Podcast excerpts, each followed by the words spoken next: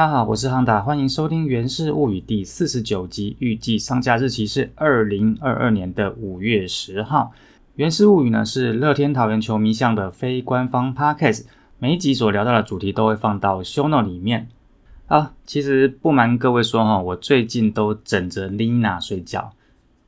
呃，其实不是我们家 Rakuten Girls 的 Nina，是我最近买了一个枕头，然后那个枕头的名称就叫做 Nina。那确实，其实那时候在看枕头的时候，看到这个名字就觉得好，那就买了。当然还是会试躺一下啦。那但基本上枕头，呃，我觉得其实每一家品牌做的都大同小异，至少我自己睡起来是这样子啊。我也没有帮他夜配，所以我也不会告诉你那是哪一家。那总之就是现在就是枕着妮娜睡觉。那说到这个拉拉队呢，就不得不说这一期就是二零二二年五月号的直棒杂志呢。除了本来的内容之外，这一期也附了一本叫做《二零二二应援女孩全图鉴》。但是我想大家都应该是为了直棒杂志封面本身的林志胜而买，应该不是为了这本应援图鉴才买杂志的吧？哦，不过像这一本应援女孩全图鉴，我有一点点意见啊，就是说，其实我们都知道这本讲的是啦啦队，那啦啦队你就讲啦啦队，因为。应援女孩里面有一位叫小蚂蚁，小蚂蚁是啦啦队，可是她应该不是女孩吧？然后呢，说到这个应援女孩，我想大家最熟知的哈，包括说没有在看直棒也知道的，就是中信兄弟 Passion Sister 的圈圈。这本图鉴上面每一位啦啦队成员也都会列出他们所喜欢的球员或教练，像小蚂蚁就是张泰山。那么圈圈呢？它上面写的其实不是陈子豪，是王维成。那我们家 Rakuten Girls 里面的林颖乐呢，也就是我们前面所提到的 Nina，她喜欢的球员是陈晨威。不过其实一开始的时候，她欣赏的球员是陈冠宇。但据她所述，欣赏的原因就是背号都一样是十二号。然后我们家 Rakuten Girls 的队长兰兰，他欣赏的中职球员是谁呢？大家都知道他选五十一号其实是为了铃木一朗，不过这一本讲的应该是中职体系的球员或教练。那他上面所写的是总教练龙猫曾豪居啊，我是不知道他是真心欣赏还是说是会说话啦。总之就是一个蛮圆润的答案。那既然说到啦啦队，干脆就再加码一个话题好了。其实这个是今天呃我在看比赛。啊，我前面说了嘛，这一集是五月十号上架，我现在是五月九号在录音，但是今天五月九号礼拜一有补赛，就是富邦悍将对乐天桃园的补赛，其实刚打完啦，就是我们又赢球，但是这场比赛五月九号的比赛应该是在下一集我这边才会讲。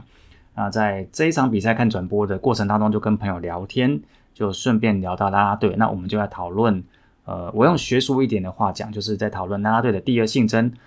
那其实我们都知道，第二性征可能是拉队吸引观众很大的一个元素。可是这个第二性征哦，讲老实话啦，并不是说越明显越好。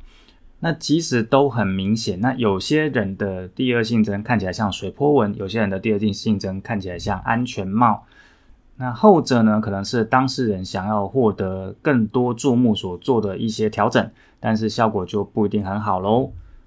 其实我想讲的就是熊尼啦。那熊尼其实是二零二一年 Rakuten Girls 海选的状元，他其实蛮厉害的。但是，那我是觉得条件好是先天优势，但是自然就好啦，过犹不及哈。考量到节目的尺度，所以我只能说到这里。那不管是拉队受到大家瞩目，还是说您愿意听这个 podcast，我们也会希望听众如果愿意的话，在能力可及的范围之内，给我们多一点实质上的鼓励。所以呢，二零二二年大树野球五四三的赞助已经在五月四号星期三上线了。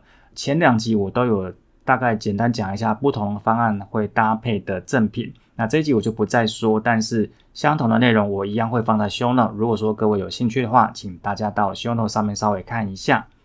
好，那接下来简单带一下上周的一些球队新闻。首先是五月五号的新闻，我们家的总教练曾豪居呢，他常常在前面两年在第七局之前就已经把两次看电视，也就是球队重播辅助判决的机会给用掉了。但是重点是用了之后又常常被打脸了。我记得去年龙猫在用电视辅助判决的成功率不到三成，是五队里面唯一不到三成的总教练。其实老实说，很不好看。但是今年非常夸张哦，今年基本上要求看电视的成功率是五成。我们讲的是真好去龙猫哦，遥遥领先其他四队，因为其他四队里面有三队大概都是三成三左右。然后富邦悍将这边比较辛苦，因为富邦悍将今年的看电视的重播辅助判决的成功率不到三成，在目前五月十号这一天的记录，记者就去访问到龙猫总教练，那龙猫是说改判率高，主要是看选手的临场反应。他是说啦，这些东西都是球员的功劳，他只是正好比出手势的那个人。那我就想要问你，前两年到底在干什么？下一则一样是五月五号的新闻啊。我们去年选秀会以第二轮选进的投手邱俊威呢，在本周会随队。那主要是因为五月九号这一天有一场对富邦悍将的补赛，所以可以多带一个人。总教练曾好据说呢，邱俊威今年在二军表现不错，所以让他上一军随队适应一下节奏，算是稍微观光一下。不过其实五月九号这天的比赛他并没有出赛哦。然后第三则新闻就是在五月五号，狂威投完比赛之后呢，手肘不是下二军，所以球队就把索沙升上一军，让他在五月九号这一天呢，先发主投面对富邦悍将。那索沙呢，其实在这一天面对他的前东家表现也很很好哦，六又三分之二局九十球被打六支安打，一次的夺三振只有十一分，他拿到了这一场的胜投。那一样。这一场比赛的详细内容呢，我会放在下一集再跟大家报告。再来，最后一个新闻是五月六号的新闻，就是关于乡长陈宇勋的状况。这一天呢，总教练张好去表示，陈宇勋检查时发现右手肘有些小碎骨，他目前呢并没有明确的回归时间。他是也不是说完全不能上场了，但是丢完之后身体回归就不是很好，所以到底需要休多久不知道。其实，在前几天五月八号全队庆贺母亲节的大合照里面，陈奕迅那天他有在照片里面，他最近是剃了一个大光头啦，有有点像出家人啊。这个手肘不舒服，我也不知道说到底是应该要开刀，还是说持续观察，还是说药物治疗就好。总之呢，看起来上半季就当做没有陈宇勋这位投手战力的存在。其实。像廖健富啊，我想大家也暂时好像不太记得这一位选手。不管怎么样，伤兵呢，我们都希望他们可以好好的休息，尽早的恢复健康，然后再回来帮球队助力。接下来就准备进入到上周的赛程回顾喽。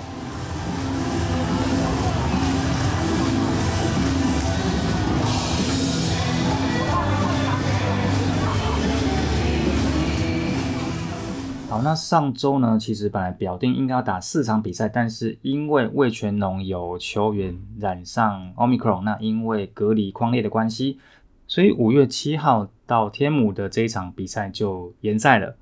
剩下的三场比赛都是在新庄面对富邦悍将，其实包括这周也有两场在主场面对富邦悍将，所以我们等于在这两周呢跟富邦悍将打了一个五连战，只是说中间会有主客场互换。那五月四号这一场呢，呃，我们最终是一比三输给了富邦悍将。虽然说比赛的结果是输球，但是这场比赛基本上节奏蛮明快的。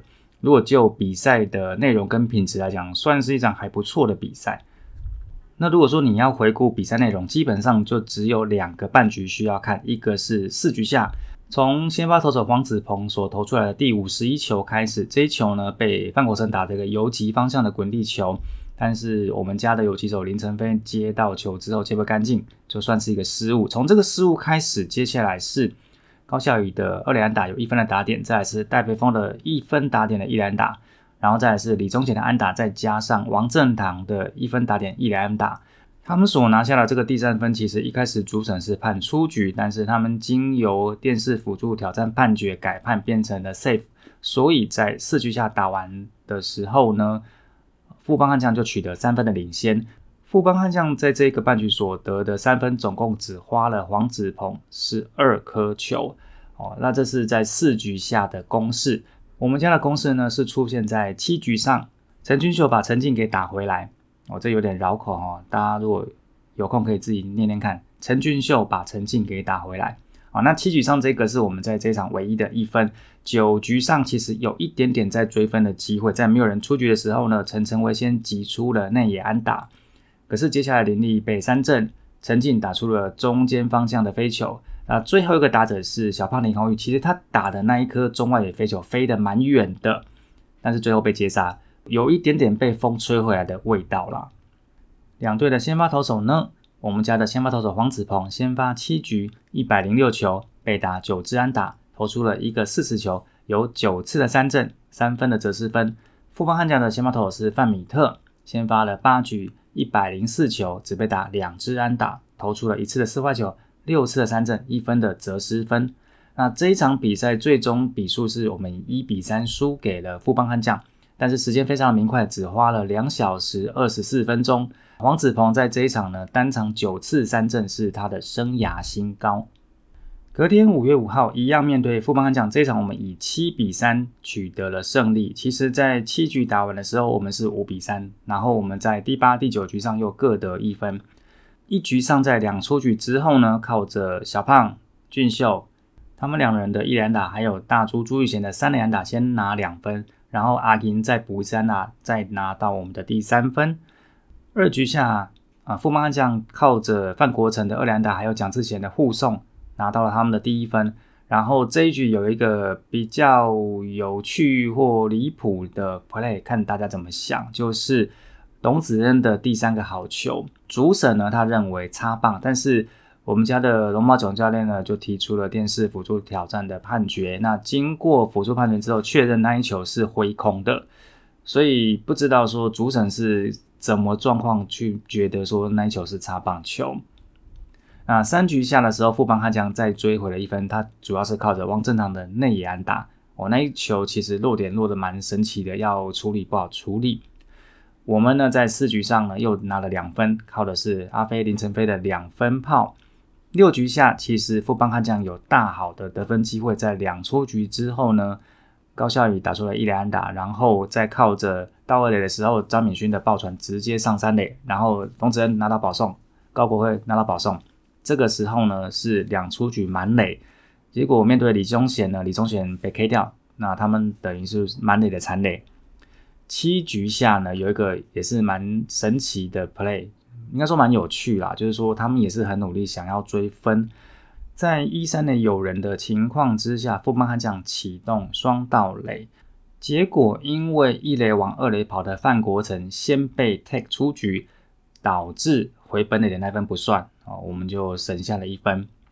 然后八局上呢，我们再靠着张敏勋的安打再得到一分。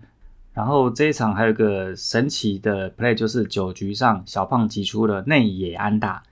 哎，你没有听错，小胖打内野安打哦。这个是除了前半段比赛大猪朱玉贤的三垒安打之外的另外一个惊奇啊。他为什么会打出内安打？是因为小胖他打出来是一二垒之间的滚地球，那一垒手范国成出来接球，结果投手优马没有补位，那就让小胖顺利的踏上了一垒垒包，变成了一支内野安打。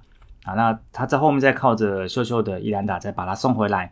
那两队的先发投手呢？我们家先发投手狂威先发六局用了一百零六球被打七支安打，投出了两次四坏，六次的三振，两分的失分里面有一分的折失分。后面的后面投手就是小朱朱俊祥、王耀林还有郝金各吃一局。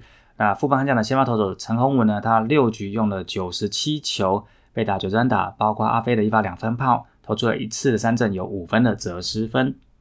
上周三连战的最后一场呢，五月六号这一场，我们最终是以三比一击败富邦悍将，这一场打到延长赛哈。其实这一场前面也是投手战啊，我们在一局上跟三局上呢各打了一次双杀打，但是我们在三局下呢也回敬他们一次双杀守备。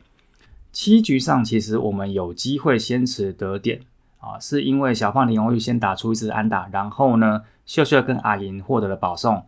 这个时候我们是满垒的大好机会，结果阿飞的游击滚地球让我们变成了一个满垒的残垒，无功而返。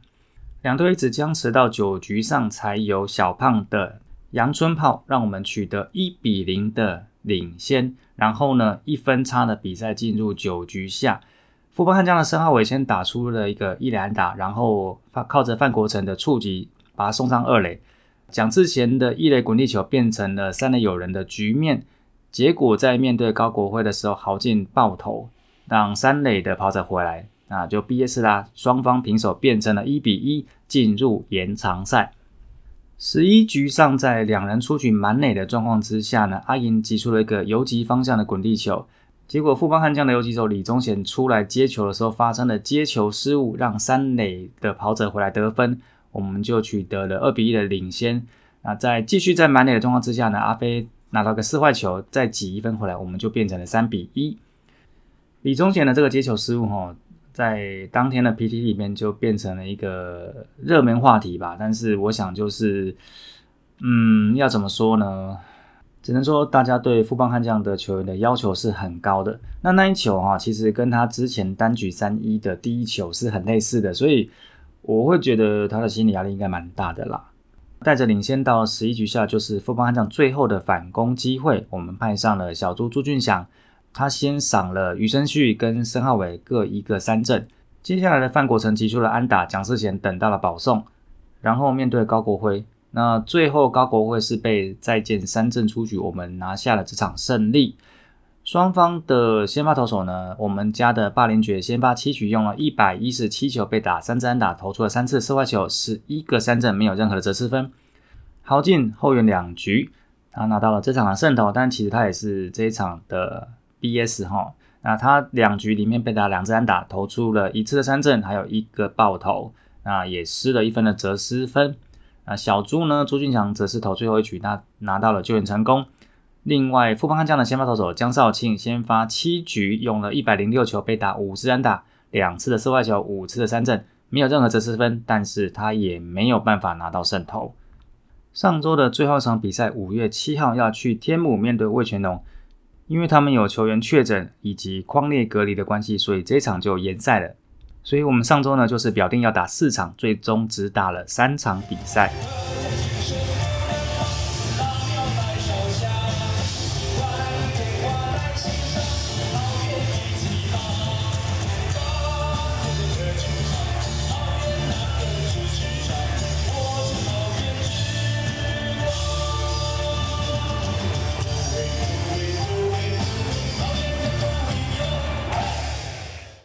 在说上周第六周的比赛总结之前呢，因为我们上周刚好都面对富邦悍将打了三场比赛嘛，所以我想要简单讲一下这个大家所瞩目的富邦悍将，我对他们在最近的一些想法，应该说是上周的那三场了。其实我觉得他们一直都有想办法努力的要把比赛打好，想要赢得比赛。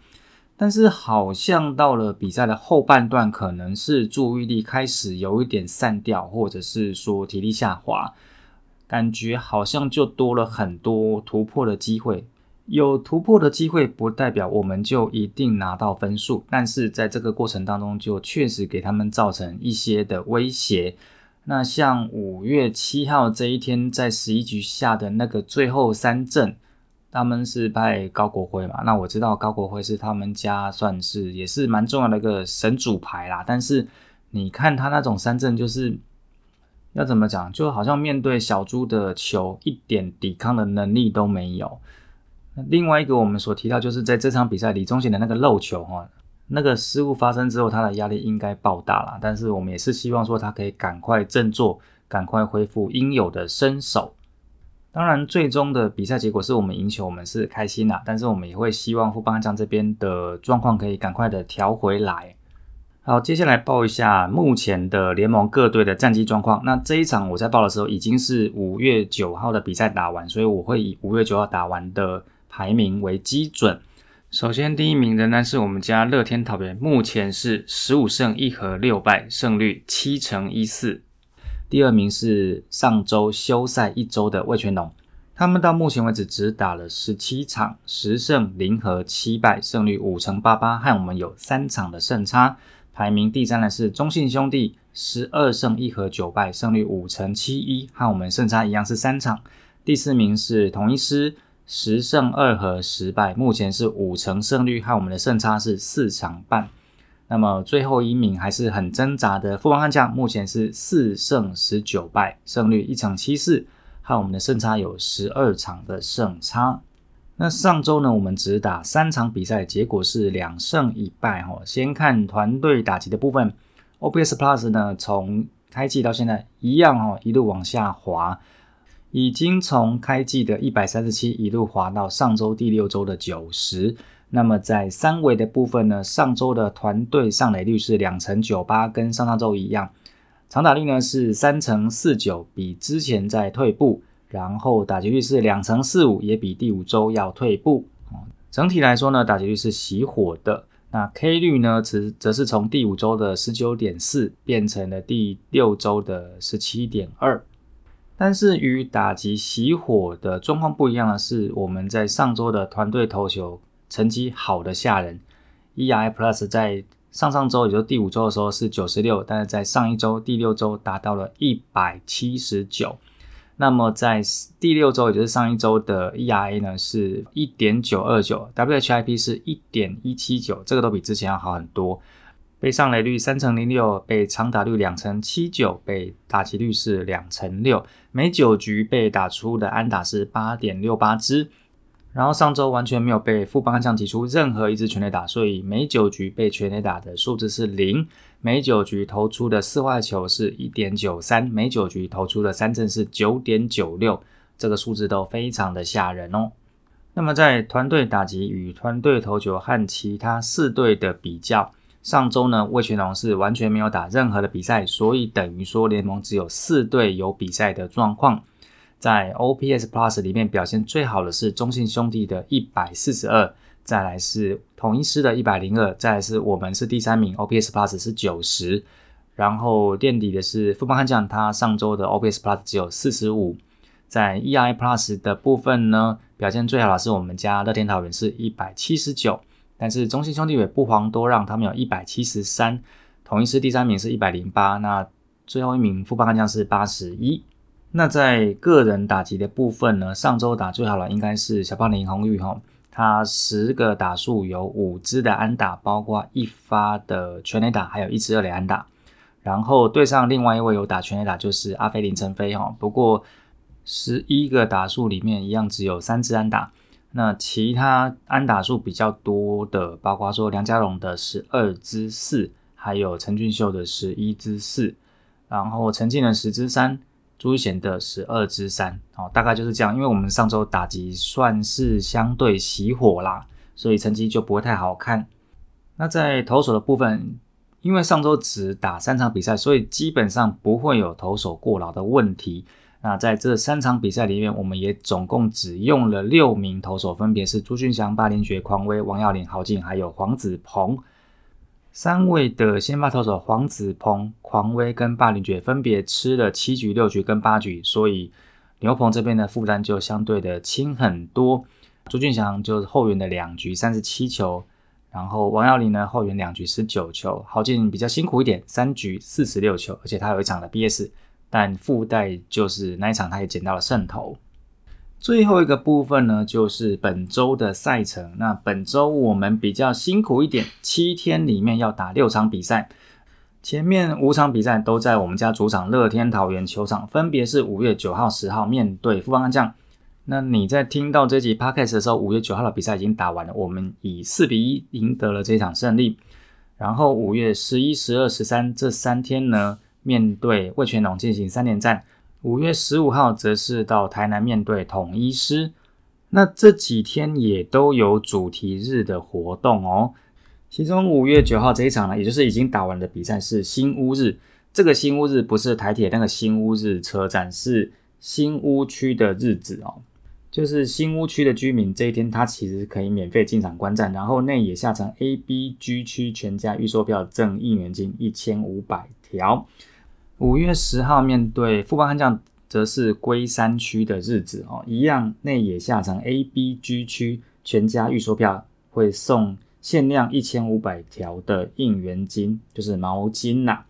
然后五月十一号礼拜三面对魏全龙，则是杨梅日。那这一天呢，也是桃园日主题，就是应该是跟桃园市市政府有一些配合的活动。然后五月十二号礼拜四这天是八德日。那这一天呢，也是桃园日，可是这个“园”是女性的那个“园”，就是名媛的那个“园”。一般的预售票是三百五，然后比赛当天买现场票是四百嘛。那这一天呢，女性在现场购票优惠价是三百块。然后五月十三号礼拜五这天，面对魏全龙是姜饼人王国的主题趴。我们家 Rakuten Girls 有一位啦啦队员在姜饼人的作品里面有配音哦。呃，我在报这一集的时候还没有公布是谁啦。那其实听声音我已经知道他是谁了。不过呢，大家可以去听听看，然后猜猜看，其实这是哪一位 Rakuten Girls？那最后一场客场的比赛是五月十五号去台南嘛？那这一天其实是台南同一次他们的庙宇祭哦。庙宇祭我觉得是一个蛮有特色的主题日啊，他们结合台南当地的宫庙文化，用那个元素出了一些商品，然后在球场附近也有这丢。它那些商品都蛮有趣的，有那个宝贝袋，还有那个拜拜用的香都还有做联名。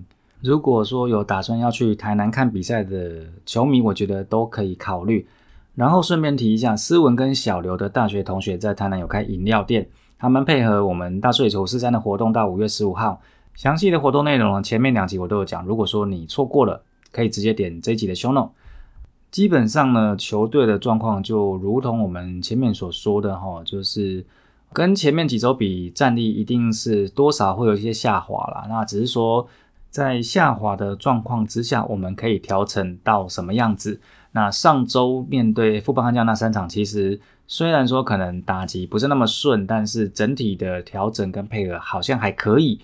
接下来的比赛呢，如果说团队的状况暂时还没有办法到很好，也希望可以透过调整的方式，让我们球队保持持续的竞争力。以上呢就是本集的原始物语，感谢大家收听，咱后期空中再相会，拜拜。